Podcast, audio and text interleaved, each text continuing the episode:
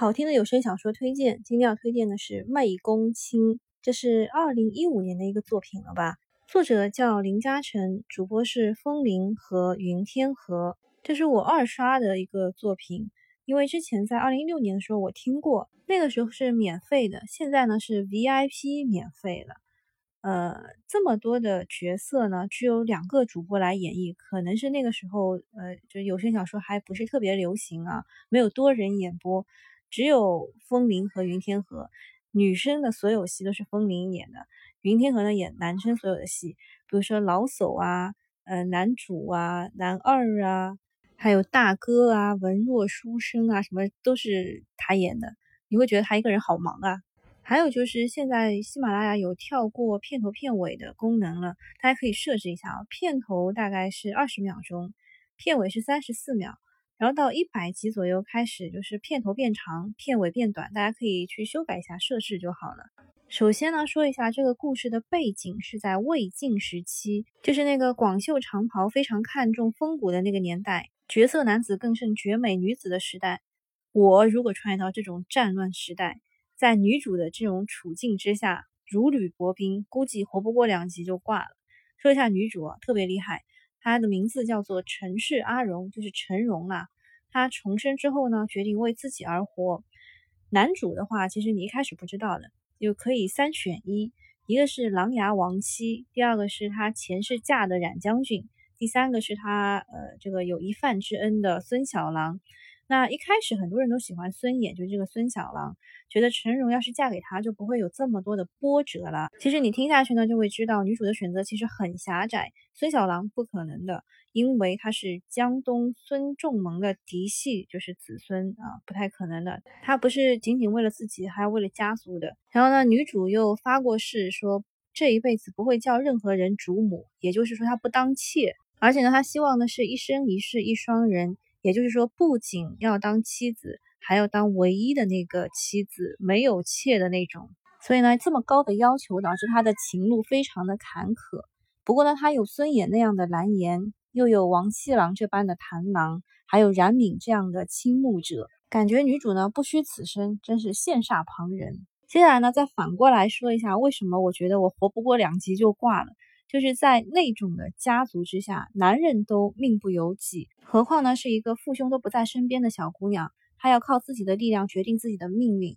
嗯，就女主啊，你看似她是神通广大，什么都能够预判到，其实是因为她是重生的，她上辈子都经历过，但是她这个记忆会越来越的模糊，很多事情快要到临头了才能想起来。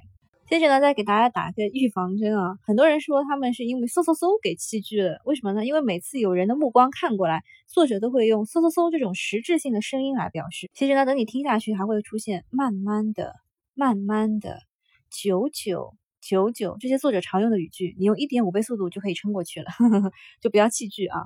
还有人吐槽说，好几集都有眨了眨眼，又眨了眨眼。他说让我听到眨眼我就中毒了，眨了眨眼 又眨了眨眼。据不完全统计，全文一共有八千两百三十七个慢慢的，其他的九九眨了眨眼都是无法匹敌的。那你听到哪里不会弃剧了呢？我觉得二十六集，二十六集初吻那一集，你会觉得心跳加速，一定要听下去。听到这里应该就不会弃剧了。男主在这个时候其实还没有喜欢上女主，只不过是觉得女主利用了他，伤了自尊，才会霸道的吻上他。但是他吻上的时候发现自己很留恋呐，然后他就落荒而逃，不敢停留了。还有好多人也说冉将军是个很好的选择，我觉得他是一个钢铁直男，打仗是个好手，却不懂女儿的心思。他想要的是寻找自己的虞姬，但是把自己的虞姬给弄丢了。除了二十六集初吻，还有八十五集下药，就是被下药，然后两个人滚床单那一集，你一定要去听一下。云天河的床戏啊，一定要听一听，感觉人会酥掉。最后呢，一百三十集云天河生病撒娇的这个也要去听一下。还有一句傻孩子，你把事情想简单了，你以为我琅琊王妻的嫡妻是这么好当的？反正后面那一段话都非常的。怎么说呢？深情，然后又很温柔，就他的苦衷一一道来。不过后面也挺腹黑的啊。然后有人也说皇帝很腹黑，他能在乱世当中，就司马昭啊，他能在乱世当中活下来，没有被换掉，也是有本事的。他是想方设法顺水推舟，提高女主的地位，让女主有机会去嫁给王七郎，就这个男主了。如果男主真的要娶女主的话，他就当不了琅琊王氏的继承人，那么他就间接的除掉了一个对手。好了，剧透就到这里了，里面的弯弯绕绕其实挺多的，大家可以去听一下。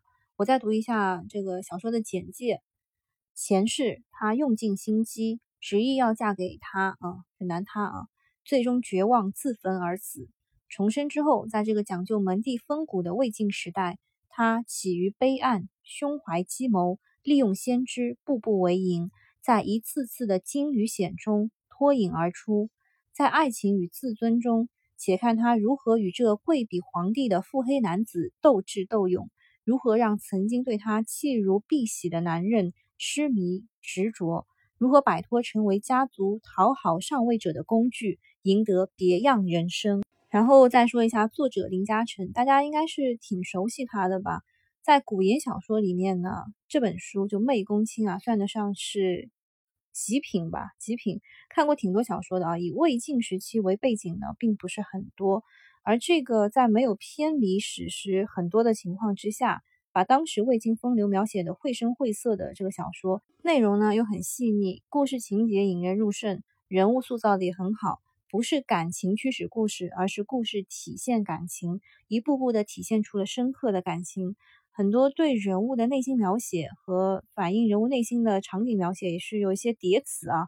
看书的时候是可以品出很多滋味的，但是听的时候大家就会觉得好嫌弃，就是什么静静的、慢慢的、久久久久，你就把它当成魏晋时代的风格吧。最后总结一下，女主重生其实是为了去拯救男主的。